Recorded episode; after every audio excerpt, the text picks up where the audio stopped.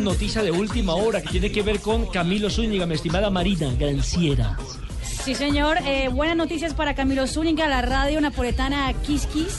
Dice que Camilo Zúñiga fue intervenido con éxito de una intervención en la rodilla con células madre. Recordemos que el domingo habíamos dado esa, información aquí eh, en la transmisión de Blue Radio y eran dos días de baja que iba a tener el colombiano. Y la información es que todo salió exitosamente. Recordemos, esto se hace precisamente para evitar una intervención quirúrgica mucho más invasiva.